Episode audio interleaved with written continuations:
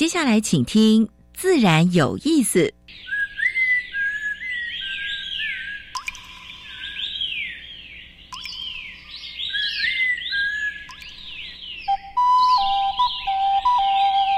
大自然是最能启发人心、最迷人的教室。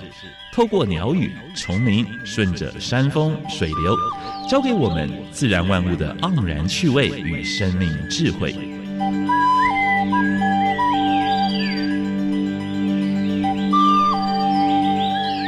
走过来，走过来，仔细听，仔细听，自然有意思。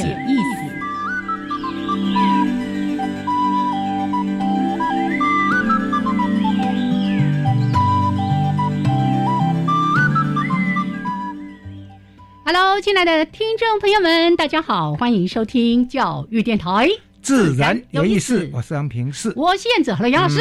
哦，今天的精心今后，五月最后一天哈，哎，马上接着就是，诶，蛮热的哦。听说下礼拜开始就是非常炎热的夏天了。端午节要到了，嗯，可以准备收冬衣了。啊，那今年很奇怪哈，今年真的是到。有时候都还其实有点忽冷忽热哎，前几天呢，那个温度又降下来了，感受到那个气候变迁，这跟过去完全不一样。是是，所以大家还是要小心哈，尤其是疫情还是非常的严峻。对，他们说是在高原起的，但是呢，不知道看好像看不到顶。之前本来本来想说有一个高峰，对不对？红峰就下来，结果现在不是，不是高峰，是高原。而且而且现在就是呃端午节礼拜五要放假，那放假之后呢，又在担心说那个群聚问题。是是。最近我们很多朋友说在谈说要聚餐啊，对不起，不要不要在一起，不要在一起。是是。所以蛮麻烦的哈。嗯。而且现在小朋友的疫苗进来了，而且在安排在打了哈。所以呢，还是家长要注意安全啊。对。我们已经一念再念的，尤其家里面有老人家跟小朋友的话，我们特别注意到自己的一些防疫的措施。真的，希望大家健康平安。大家呃，还是勤洗手哈，勤洗手，戴口罩，还要戴紧紧。这个今天才又看到了，六月底以前。口罩都不能拿下来哦！好，来，我们大家一起，真的是全民抗疫，好，加油加油！那还是回来说一下今天的节目内容。一开始的两个小单元，第一个单元是自然大小事，分享过去一个礼拜全世界还有台湾发生过比较重要的生态、农业、环保的事情。那第二单元，燕子要跟呃坤灿再继续跟大家聊台湾的原生植物。尤其，诶，最近在野外，你能看到哪些原生植物正在开花或者结果？是，人家都说什么“女人四十一枝花”吗？哎，有一种植物什么一枝花，大家知道吗？对对对，待会儿说给大家听。OK，另外呢，在主题时间，今天谈一个有点严肃但是很重要的话题，非常重要，因为台台湾四面环海，对不对？我们要谈一个。呃，海洋山法的部分哈，那催生这个的一个团体哈，其实蛮多个团体的，那这个团体着力相当深的哈，那其实也来过我们的节目哈，谈过早教的问题哈，那是满野新竹生态协会的理事长。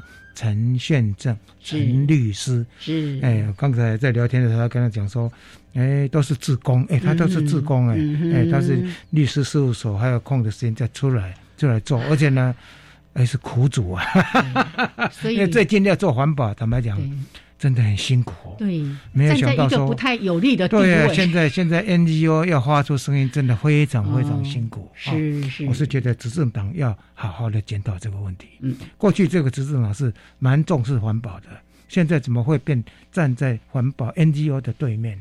就是尤其我，我过去是支持的哈，但是现在就觉得说，哇，怎么会变成这个样子？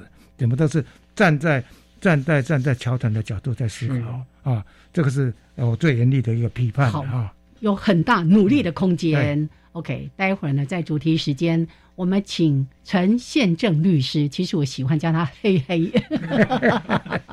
待会儿大家就会知道为什么他叫黑黑，因为他其实是一个非常乐观开朗的人。即使如果不乐观、不开朗，在这个工作上面是做不下去。哎哎哎，不准啊，不准啊！好，来，先加入第一个小单元：自然大小事。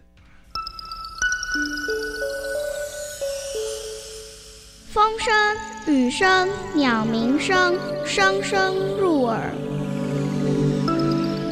大事、小事、自然是，事事关心。自然大小事。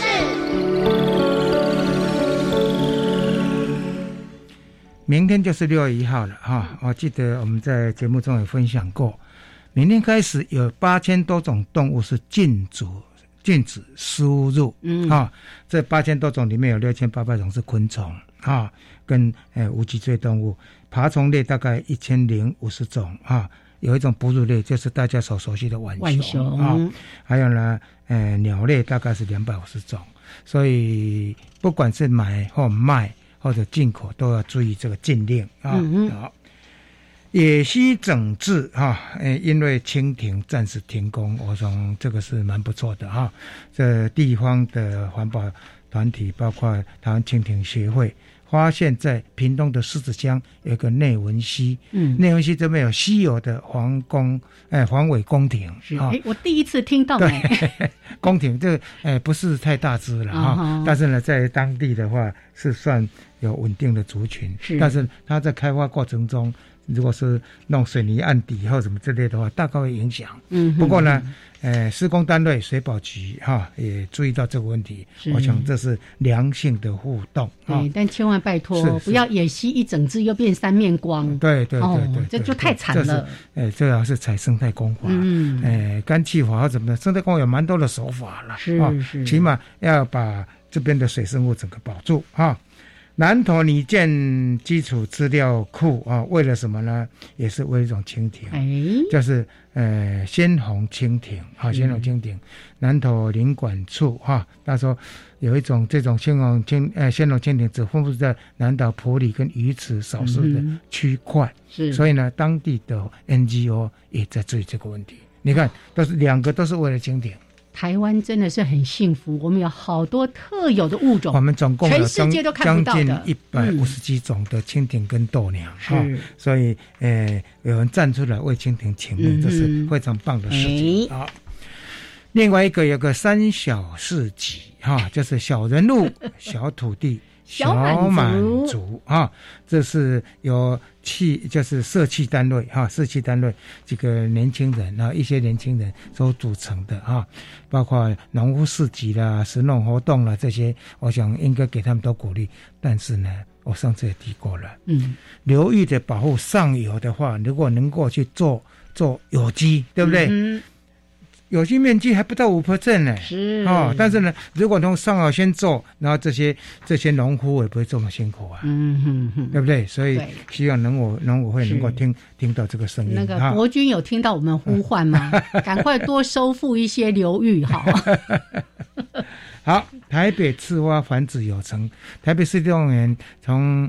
呃，大概在二零一七年就要繁殖繁殖这个台北赤蛙，嗯，它也越来越少。对，那现在他们把它也放在公公园里，呃，就是动物园里面的一些湿地，结果发现说叽叽喳喳的声音，包括求偶的声音，包括呢互相竞争的声音都听得到，表示说它野放之后成效不错。是。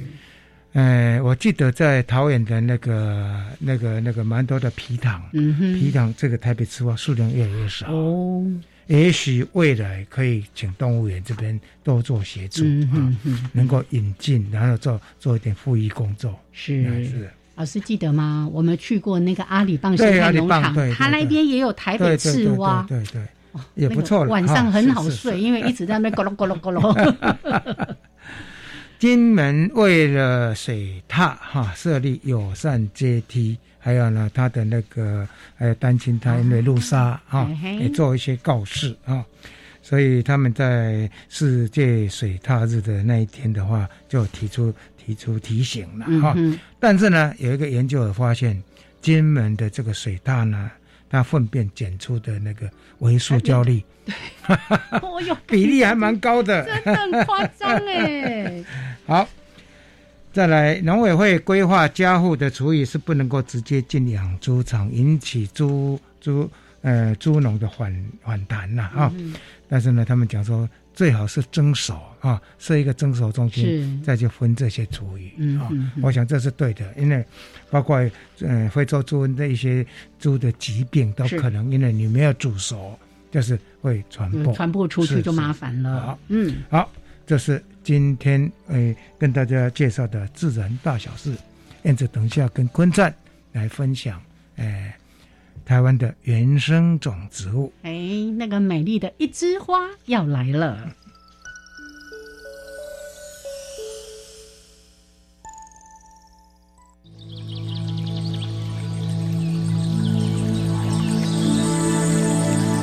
别的地方找不到。别的地方看不到，别的地方听不到。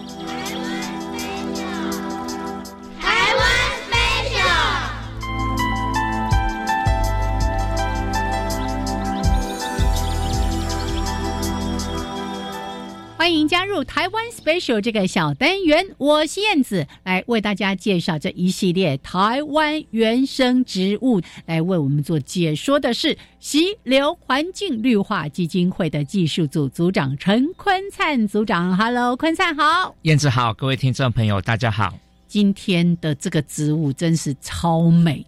而且它不止美在它的花，美在它整株植物的造型，连名字都很厉害。哎。那个好像以前武侠小说哈，那个大侠出来都要自报名号，大侠七叶一枝花，非常好玩的植物哈。嗯。呃，我记得有一次骑欧多拜载着太太哈，就在那这个五指山区这样子绕一绕绕绕啊，我眼睛很尖就看到。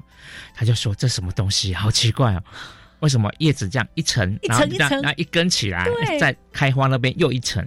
那我们说七叶一枝花，一定都是七叶吗？对，我就常常被问：哎，这明明只有五片呐，哎，这六片呐，怎么会叫七叶？甚至还有比七叶更多的，五到九都有。对对对对，那平均数大概七会最多。它的构造真的是非常奇怪哈。嗯，它真正的花瓣其实是。”退化成线形，摊在它的花的下面。嗯，那你看到那一圈绿色的东西哈，其实是叶子。是啊，所以叫七叶子花。古人观察没错，真的是叶子。对，然后就看到它黄色的花药。嗯，比较特殊的是中间那个紫色的这个柱头那边嘛？脂肪柱头，嗯，就是有一半紫一半绿，是是，而且非常的醒目。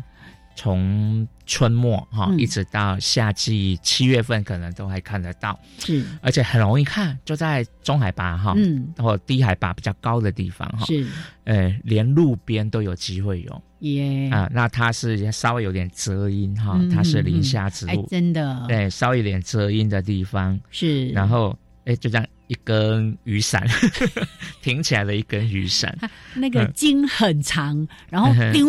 很长之后呢，又又来一篇 一圈叶子，哎，排成大侠大侠。七叶之花，也轮生的一圈叶子哈，所以它整个观察大概会有两圈呐哈，一圈叶子是主要光合作用的地方，对，然后再细细的再往上长之后，再一圈，感觉好像是花的构造了，嗯嗯啊，其实它是叶子，叶子 好之后上面那个小小的，你要眼睛够亮一点才能够。看清楚，对，像刚刚提到的是直立型的那个花药，黄色那个花药也很漂亮啊，对，都很特别的，对。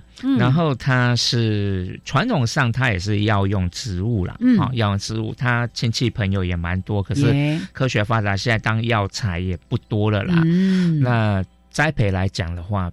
目前还没有开发，呀，啊，还没开发，但不晓得什么原因哈。去野外观察就好，是，而且它的根其实蛮深的，不要挖，挖了没挖，不容易活哈。就到野外看就好。那介绍这个花的时候，大家都很爱说啊，那不是钞票里面的花吗？有兴趣比对一下、观察一下，它真的是一个在低海拔、中海拔交界之处就看得到了。当然，中海拔地区会非常的多啊，比如说拉拉山的这些神木步道，很容易就见到啊，买你气兰啦，对啊。各种 各种山区步道都一堆，尤其那个森林很茂密的地层，我印象中比较常见都是在中海拔的山区那个林下哦，然后突然丢丢丢，随 风摇曳真美丽，因为它很瘦。好，各位听众朋友，赶快去找一千块，找一千块，一千块，我们的地质的后面。哎，哎，现在现在我在录音不方便哈，大家找找看。七叶一枝花，可是刚刚说现在比较可惜，是因为它并没有园艺栽培，所以呢没有办法邀请大家把它带回家来种。那刚刚呢，坤灿有特别说不要去野外采，因为它根很深。挖一定会伤根，那么大的叶片会失水，所以不要做这种事。反正我们说的偷挖的种不活，对，种不好。对，那它需要在那样的一个环境之下生长。如果那么容易种，吼，园艺界的这些朋友们早就把它园艺化了，哦。所以来这个季节可以到比较偏中海拔地区林下找找看那个顶。顶屋，对，好像雨伞啊，七叶一枝花，好，谢谢，谢谢坤灿，谢谢。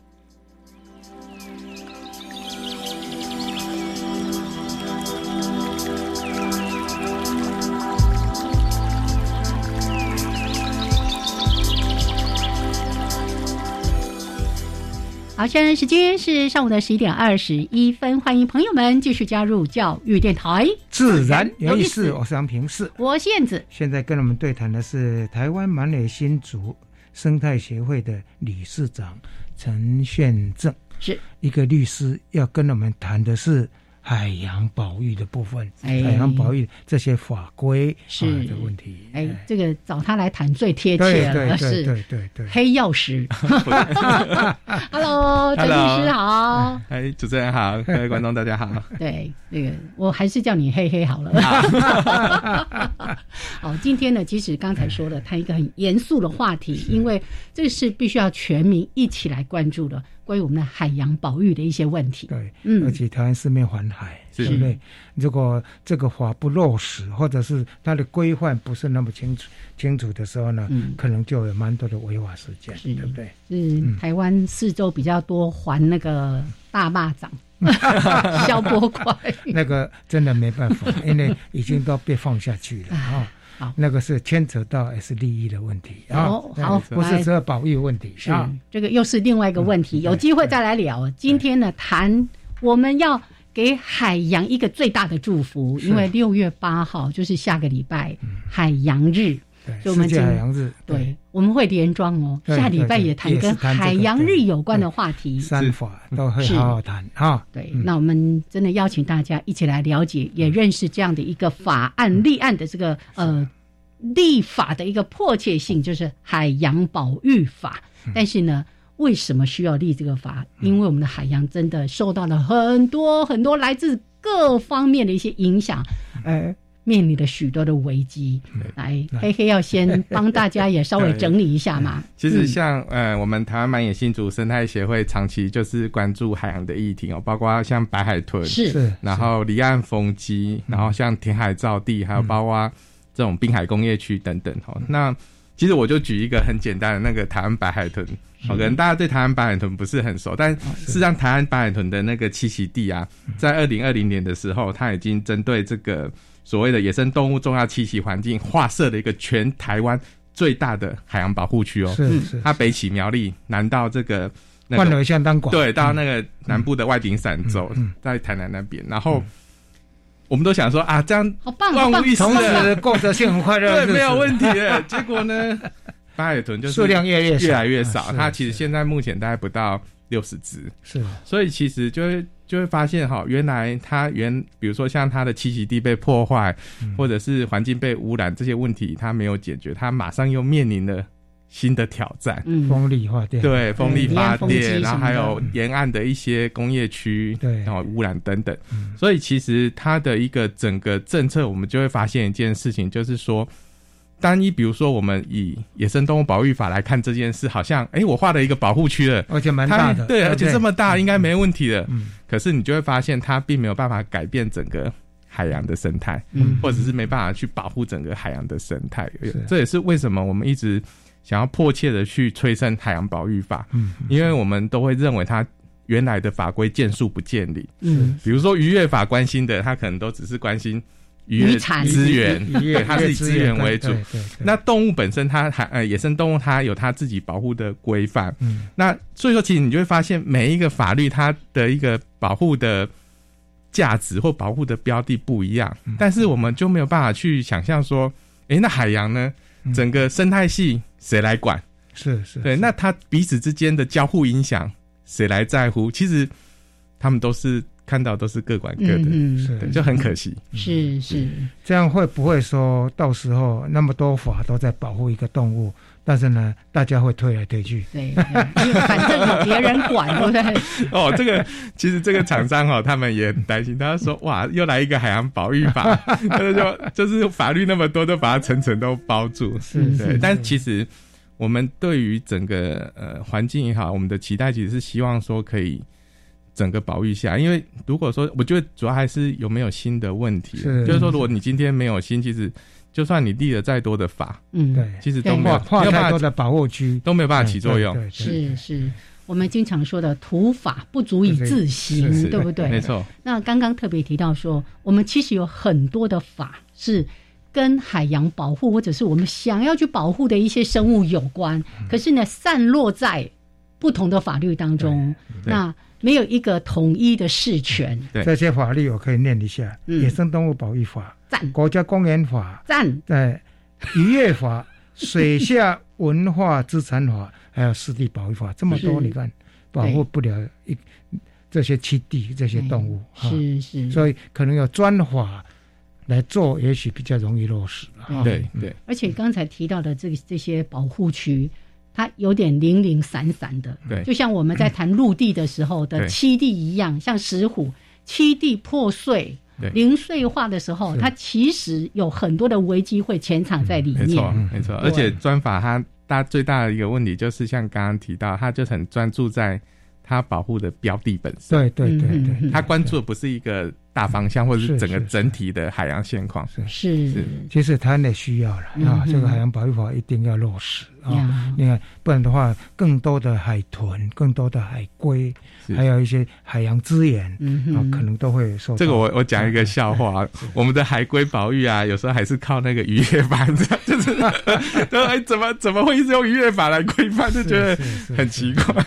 对，所以未来海海龟的部分应该也是落实在海洋保育法里面啊。是把它当做重要的海洋资源也是对的。啦。只是呢，这个渔业好像在规范的比较是我们要从海里面捕什么东西上来。部分考量对，那说到这个，我们的过鱼的问题，就是我们抓的鱼，比起海洋本身这些生物，它可以捕住的这个速度是更快的。所以不是都在说鱼越抓越少，越抓越小嘛？哦，所以这个也是我们的海洋面临的一些问题，还有各种污染的问题。刚刚呢，这个。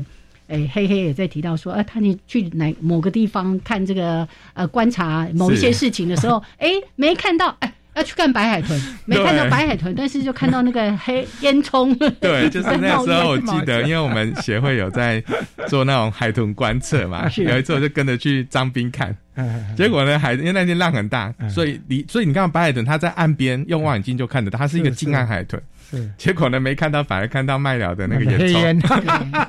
对，所以污染的问题，还有刚才老师一开始我们在提到的整个气候变迁的问题，对对。也对于海洋生物造成造成很大的影响。因为燕子经常是在海边去捡垃圾的，啊。永远是捡不完的。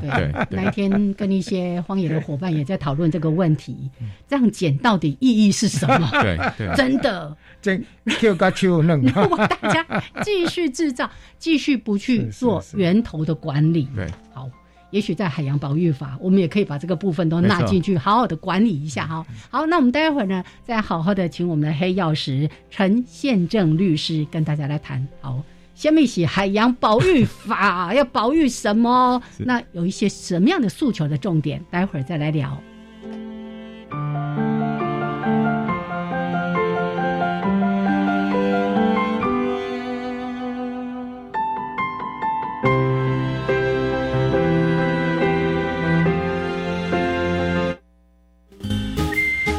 小船了解工序，大船掌握工法，团队分工就可以达到协调。他们开始造作的时候，其实充满期待的啊。期中考、期末考考完各有一周校定课程的一个学习。前面四天他都爬了很多树，最后一天的晚上我们才要去睡树上。想要孩子充满学习热情，培养带得走的能力，欢迎锁定教育广播电台，每周三下午五点二十分，五十二个户外教育好点子。教育部青年发展署一一年青年暑期社区职场体验计划，邀请大专院校以上在学青年于暑假期间到非营利组织打工，报名时间至六月十六日截止。欢迎有意愿的学生至青年署瑞许职场体验网查询计划职缺讯息，或拨打免付费专线零八零零八八五八八一查询。以上广告由教育部青年发展署提供。教育部青年发展署一一年青年暑期社区职场体验计划，邀请大专院校以上在学青年于暑假期间到非营利组织打工，报名时间至六月十六日截止。欢迎有意愿的学生至青年署瑞许职场体验网查询计划职缺讯息，或拨打免付费专线零八零零八八五八八一查询。以上广告由教育部青年发展署提供。哎，女儿，你在做什么啊？哦，现在是房屋税开征期，我在缴房屋税啊。在家可以缴税哦。对啊，现在一化缴税超方便，不用再出门了啦。只要下载行动支付或电子支付业者的 App 就能缴，还有其他多元缴税管道，像是行动装置扫描税单 QR code、线上查缴税服务、便利商店、金融机构等，都能缴纳房屋税。便捷缴税就甘心。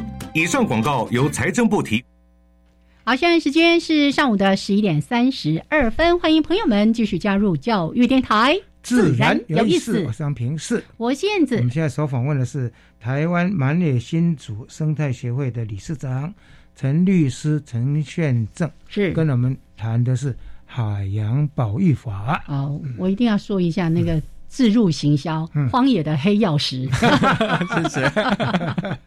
好，那个我们今天呢用。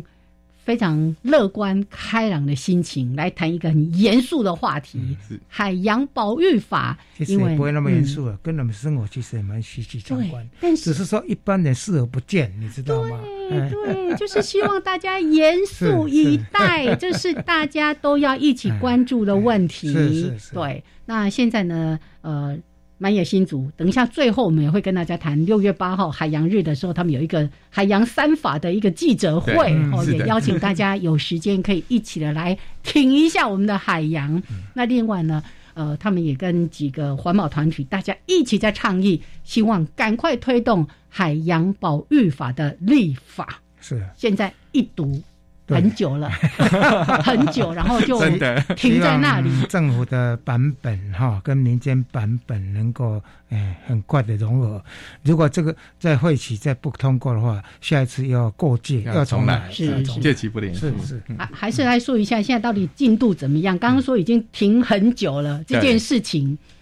其实这一个嗯海洋保育法哈，大概在一百零八年那个时候，海洋基本法定定的时候，他就说要求两年内。嗯，哦，要要定出来，结果你看现在都是一百一十年了，所以其实大家对，其实都非常非常的急迫。那其实那个那个时候跟这个时候的时空已经也有点不太一样哈，因为这几年尤其是刚刚呃杨老师有提到，像气候变迁的影响很大，那包含对整个海岸地区，那整个海洋的生态系它有很严重的影响。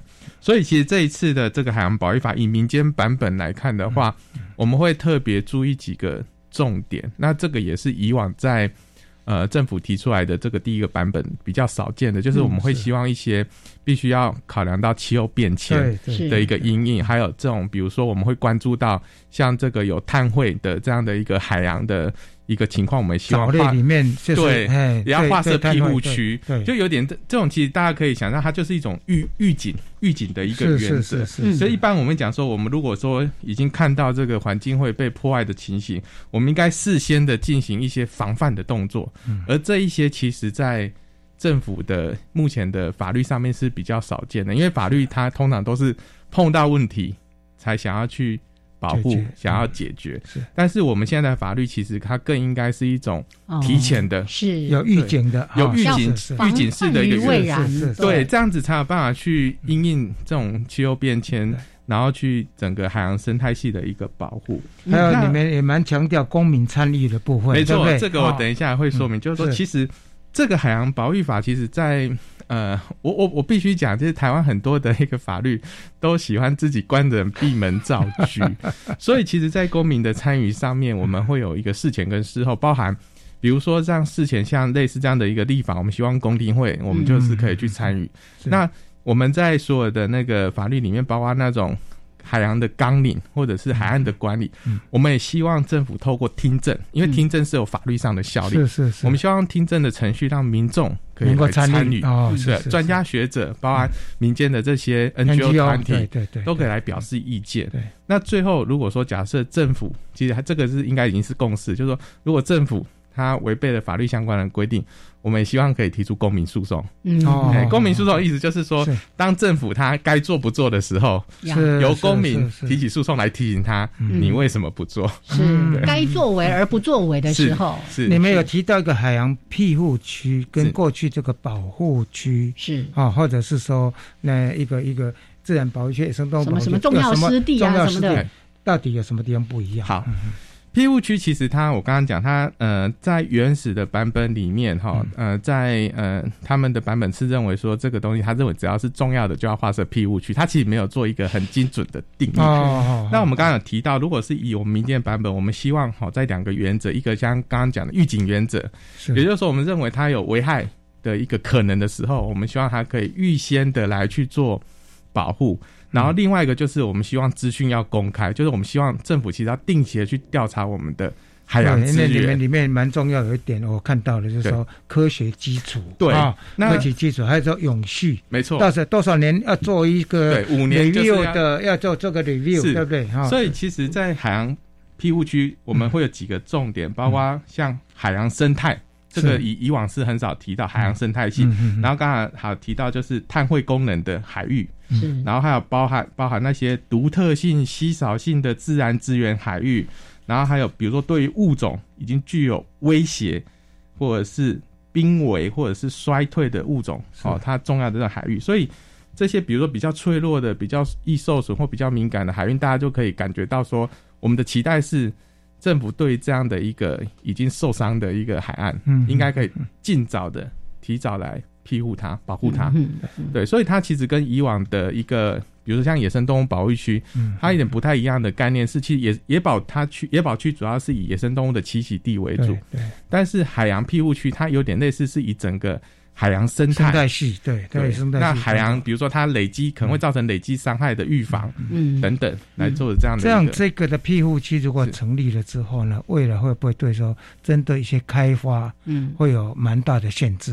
因为这个是也蛮多蛮多那个团体，蛮多那个商业性的团体啦，或者是政府啊，他们会会会。我相信是因为，但是我我必须讲一个前提，就是说，如果今天这个企业它在不管是开发风电，或者是一些离岸工业区，它有注重环保，或者是它已经有按照这个呃，就是环境保护的一个要求来施作。其实这些要求，我想都不会超出他们的预期。嗯。那今天他们之所以会担心，就是说，哎，为什么限制？其实不是限制越来越多，我们的这本来就是应该要做的事情。对对对对。所以说，我觉得这种东西并并不会去增加。企业的成本，而是会去要求企业必须要去履行他们环保的承诺。因为我也想到说，现在像环海，大概蛮多的蚂蚱，有没有？水泥肉肉粽哈，到处都是。未来如果这个法有没有可能，就是说把某一些地方能够轻轻的恢复？因为真的啦，有些真的是，其实像废弃渔港也都是这个问题啊，这个都很严重。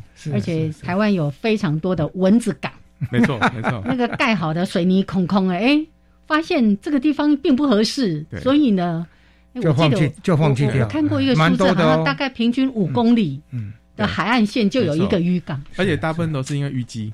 就是预计，要船根本就进就进不来了，就就只能废港了。是是，所以刚才其实黑曜石有特别提到一个很重要的重点，就是如果对企业界，因为大家都会想说，你环保团体就是站在企业界的对立面嘛，就是说我就是要限制你，其实反而不是，是让他有一个更明确的语法有据。像刚刚说的那么多的法，我这个也要管，那个也要管，然后。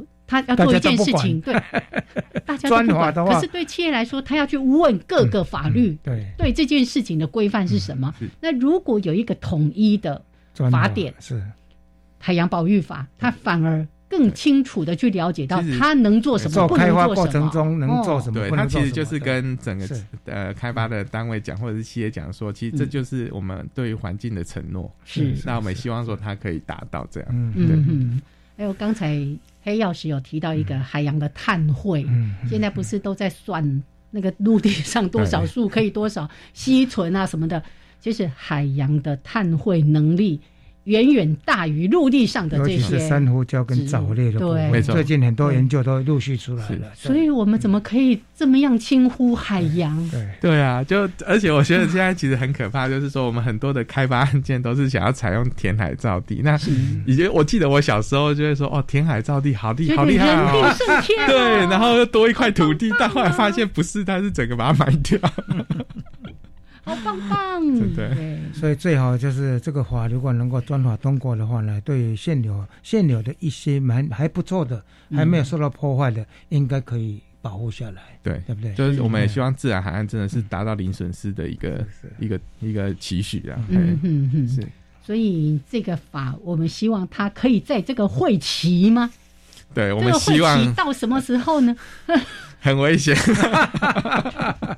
不要跟矿业法已经二赌了，最后一赌都没有，到现在。哎，上次不是也这样吗？上次也是三赌，最后就是会期到了。对，因为我们法律上一个叫借期不连续，不连续是要重新要重新再来。对对。就就这个，如果排不进去啊，那这真的是很麻烦。是，不过好像有一点进展了。现在是一读通过嘛，对不对？现在目前大家其实因为民间的部分一直在推啦，所以我们也希望说，透过后续的这样的一个海洋日，然后也可以来宣传这样的一个行动，嗯，然后让政府可以再重视这样的一个议题。是，好，所以我们希望去定定这样的一步以。永续海洋，还有保护海洋生态系统，是作为我们标的的一个海洋保育法。是对对，没有错。哇，这个其实是一个大工程。对，再来是接着是选几年了啊？哎，我们希望希望哈，真的你们也许啊，呃，因为选举对大家对有些想要执政的或想要竞争的会有一些压力。嗯，其实你们也可以寻求了。啊，因为从民意这个这一块去看看，看看这些人对海洋保育法的一些理念，或什么之类的，这是策略了。是啊，这个杨老师有在教了哈。有有有。刚刚有提到一个，其实我我听了之后，我觉得这件事情非常重要，就是预警。是预警的这件事情，因为我们经常说，我们一直在追赶，一直想要保护，可是为什么我们需要去保护？就是当它被破坏，我们看到它有危机了。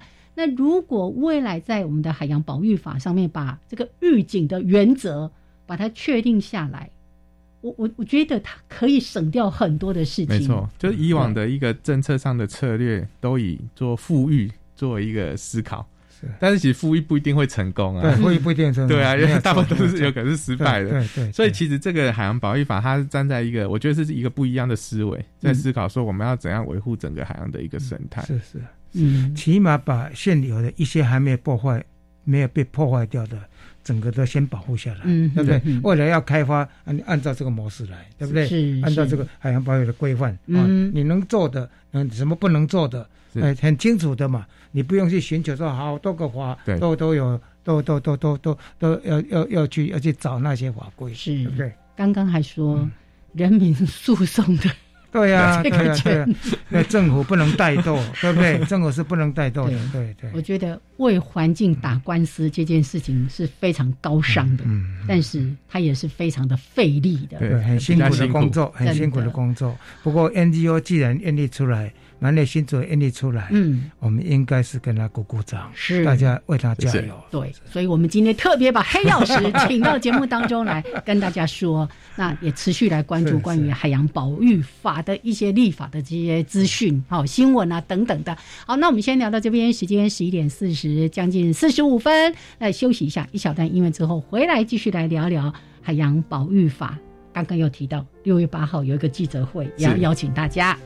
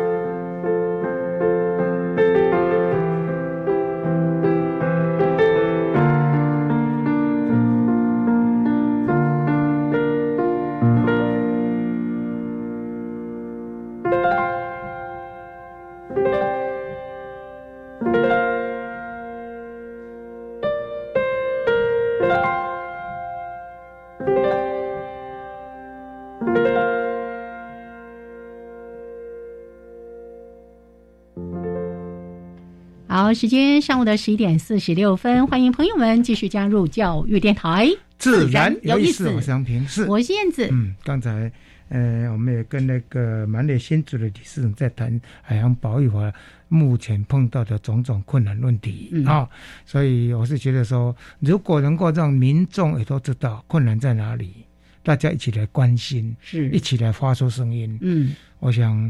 呃，不管是执政的政府，或者是其他团体，或者是在野党，希望也能够听到这样的声音。是好，但是我有一个小小的疑问，你刚才有提到说，一百零八年十二月的时候，其实就已经提出草案了。是后来呢，一读，然后就说，哎，这个要在两年内要立法，对不对？可是没有这样子，没没关系哦。对，因为他那个有有些并不是带有法则，对，所以说对于他们来讲，就只是一个怠惰。哦，对，那有时候他们会说：“哎，这是立法院的问题，不是我们的问题。” 那现在掌管这个法是海委会，还是说有更高层的部分？主要是以海委会为主。海委会哈，是那海委会的成员好像也是刚成立的单位，会不会有点弱啊？对，在其实，在我们现在目前跟一般政府单位接触的时候，他们大部分还是以中央政策为主。是，所以其实就我们的理想状况，我们希望说海委会它可以本于他自己的单位的权责，应该站在海海洋保育的立场来思考问。但目前看起来都还是配合中央的一个中央啊，对，这比较可惜。但我们希望他还是因为这因为新的嘛，所以我们也希望说他可以一直的。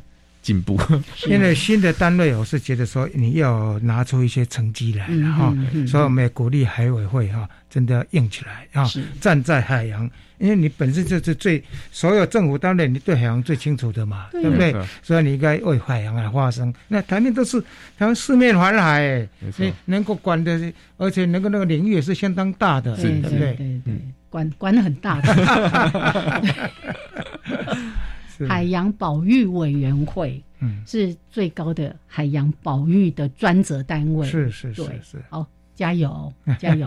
但我们现在回来就来谈谈，老师刚才也在关心，那公民怎么样来参与？其实刚才提到，哎，在这段时间，我们是不是大家一起来监督？对啊，不只是监督他立法，立法之后，可能大家都还有一些事情可以做。是。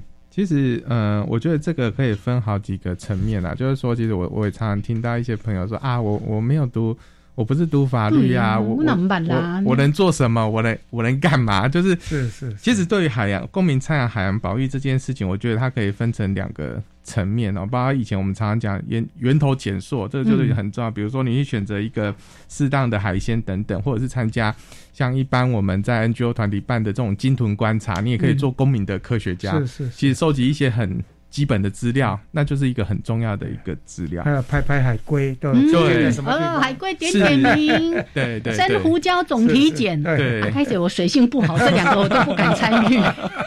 对，其实这个一般民众大家都可以参与，但像如果说比较专业的，像刚刚有提到，像新的这样的一个海洋保育法里面，我们就要求说，至少国家必须在五年好要检讨一次海洋的保育纲领。是，那也有希望说可以正提出整体的。海洋保护区的一个管理计划，那也是希望五年就可以通盘检讨一次。那这个通盘检讨的部分，我们也会希望说政府是采用这个听证会哦，而不是用公听会哦。听证会方式包括一些利害关系人，包括学者专家，包括公民团体 NGO 跟主管可以有一个对话的机会，然后透过这样的一个对话，把这个重要的事情，其实这个也不错，因为听证会的话，你可以让业者参加。业者在做开发的时候，他碰到一些什么法律上问题，是，或者是他实际上在说又碰到什么难题，这个其实是政府帮忙业者在解决问题。其实就大家集思广益，对啊，一起来保护环境，然后就是一起解决问题。这个其实是一个，我觉得是一个蛮好的事前的一个一个一个，而不是像以前都是走程序。因为以前像共听会，就大家来讲一讲，然后大家拜拜，悄悄哎，就就结束了，那什么都没有达成共识。嗯。好，其实那个是不太一样的。那当然，再来就是比较呃法律层面，就是刚刚其实也有提到，就是公民告知诉讼。公民告知诉讼其实一般就是各级主管机关，如果他怠于执行法律上的一个行政义务的时候。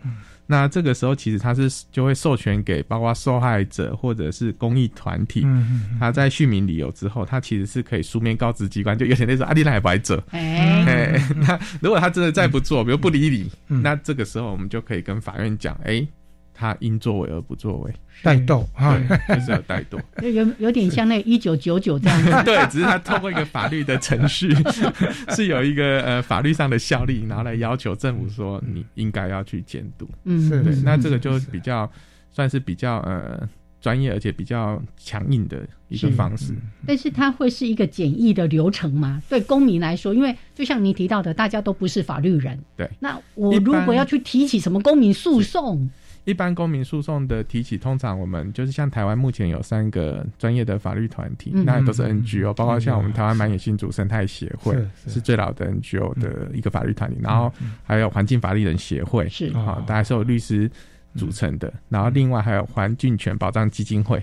其实这三个 NGO 也是常年在帮我们，就是保护环境的一个，是因为律师短哈。对，因为毕竟来说，真的法律那种诉讼的东西实在就是太专业，一般民众来讲，他其实要提高都已经要鼓鼓掌很不容易了，然后又要他去做参与，其实是真的有困难。对，其实民众告知 NGO，有 NGO 带大家一起来做，我想那个力量才会更大，没错，对不对？这有点像那个消费的团体诉讼这样子，是是，对，类似这样的一个团体的一个公益诉讼，没有错。所以民众参与的部分其实也不用紧张了，就是说，哎，我民众参与，因为你就本身你可以讲真实的话，嗯，但是你可以透过 NGO 的团体。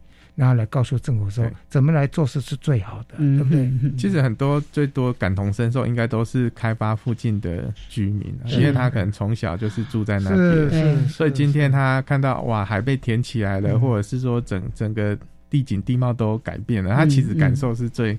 最深刻的，所以他们是绝对有权利可以站出来说捍卫自己的，或者是说渔民过去我在这边可以捕到很多鱼，但是现在状况怎么跟过去差这么多？没错，没错，对，哎，所以在地人是最能够感受到这个整个海洋环境的变化的哦。其实我想你会不会因为说这样子，因为嗯我们知道最近的能源短缺嘛，哈，所以我们在开发风能。在开发太阳能，嗯嗯，这个过程中会不会说有一些业界也会反弹？会不会？对，应该这么说，就是其实我们现在面临的一个就是能源转型的一个阶段啊。但是其实我们常常就会看到，其实能源转型这件事情跟我们整个生态保育是相互冲突的。是好，那我我觉得这个都是呃应该走的道路。但只是说我们应该要走得更呃更聪明一点，或者是更保护环境一点。就是很多事情是。可以事先预防的。对，对。但是有些我我我必须坦白讲，业者为了省钱，对。很多东西急救章，或者是他为了节省成本，嗯，他没有做到位，以至于说后来会发现，哎，为什么同样都是环境保护的事情，怎么实施起来会整个互相产生那么多的冲突？没错，没错，就说，哎，怎么变成环境跟环境？在打架？对，对啊，这两两个就打起来。我我前几天才又听到黄文博老师，黄文博老师，我们曾经大学对对，呃，生态资源环境的这个教授，是。他。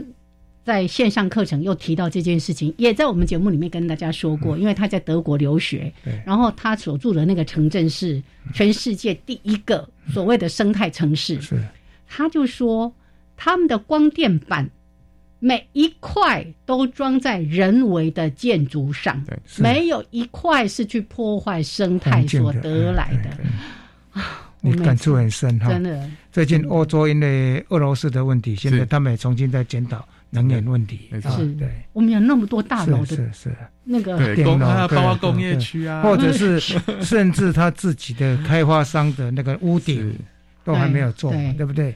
所以刚刚提到目标正确，但是手段方法却采取了一个最粗糙、错误的方式。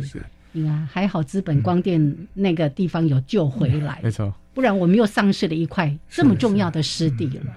对，因为其实有时候看起来真的还蛮可怕的，就是就整片整个海都变成光电板那种，是那种感受是闪哦，好闪哦，对，就是很闪啦。对，然后你看风机，大家都觉得啊，好像那个转的很慢，低频对，低频问题，其实对人对动物很多海鸟，像像那种离岸风机，它在。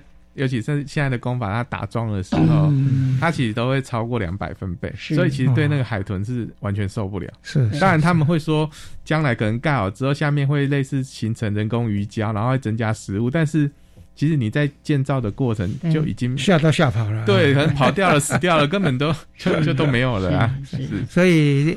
不是说跟开发商是站在对面啊，就是说应该，就是我们常常在讲嘛，就是你要这样赚钱，但是要取之取之有道，对不对？所以这样这个部分的话呢，就是说该做的一些，包括技术调查，该做的一些，还在按法规来了啊。对对，哎，好，那就先这样哈。这个 后续还有很多要持续关注的，我们也请。黑曜石这边，如果后续有一些相关的进度，我们再来节目里面跟大家报告一下。那最后呢，一点点的时间，还是刚刚已经跟大家预告了，六月八号海洋日，世界海洋日。对，那我们有特别要倡议一个国家哦，我们是个海洋国家，需要海洋三法。哎，刚刚只有讲到海洋保育法呢，现在有海洋三法的一个记者会。对，其实啊，这个记者我们觉得就是。我们有有一个给他一个比较特别的名字，就是听海哭的声音。海哭的声音，应该把那首歌放放放出来哈。对，其实刚刚就有提到，就是因为其实台湾它算是一个海洋国家，大家都知道我们四面环海，我们的海洋资源其实是。非常非常的一个丰富，嗯，但是其实哦，在包括像这个海洋保育法、海域管理法、海洋产业发展条例，对，哦等等，就是这个应该是一个对我们来讲呢，应该是一个很很基本、很基本的一个应该要做的了，应该要做的东西。可是到现在，它都还没有去去实现。所以在六月八号海洋日这个日子，我们也会希望，就是透过 NG NGO 团体的一个呼吁。政府也可以重视这个问题。那其中很重要，其实包括，其实我觉得现在台湾比较可惜的是，我们虽然说是海洋立国，可是我们对整个海域周遭的调查是几乎等于非常少了，很少，真的很少，少。到要开发的时候，你要那些资料，你都资料都拿不出来，这这真的是很很很让人不可思议。所以我们希望海保署加油了哈，在每年的年度计预算里面，要把这基本资料调查。都要放进去，哎，是，而且范围要整个范围都要放，对，而且是这么某几个区域。那这个记者会是大家可以去参与的吗？可以，我们会欢迎大家一起来。时间时间是在呃六 六月八号早上。就是现在大家对碳税、碳汇都很关切了哈，尤其在碳碳汇，就是海洋这些这些生物这对这的贡献的部分，这个部也多强调。对。六月八号早上十点，十点在那个行政院。行政院。对门口，我们办记者会。当然，其实我们详细的资讯在我们的网页上面应该会有。到是是。满野新有几个团体哈，总共有几个团体。目前连锁连锁的团体蛮多的，对，一直都在增加。对，但是千万我们理性和平的来诉求，是是是，不是只是为了保育海洋的资源。跟人类的未来的粮食也有很大的关系，所以请大家一起的来关注。好，谢谢，谢谢，谢谢陈县长。理事长黑曜石，谢谢，也请大家一起来关注哦。嗯，拜拜，下礼拜见喽。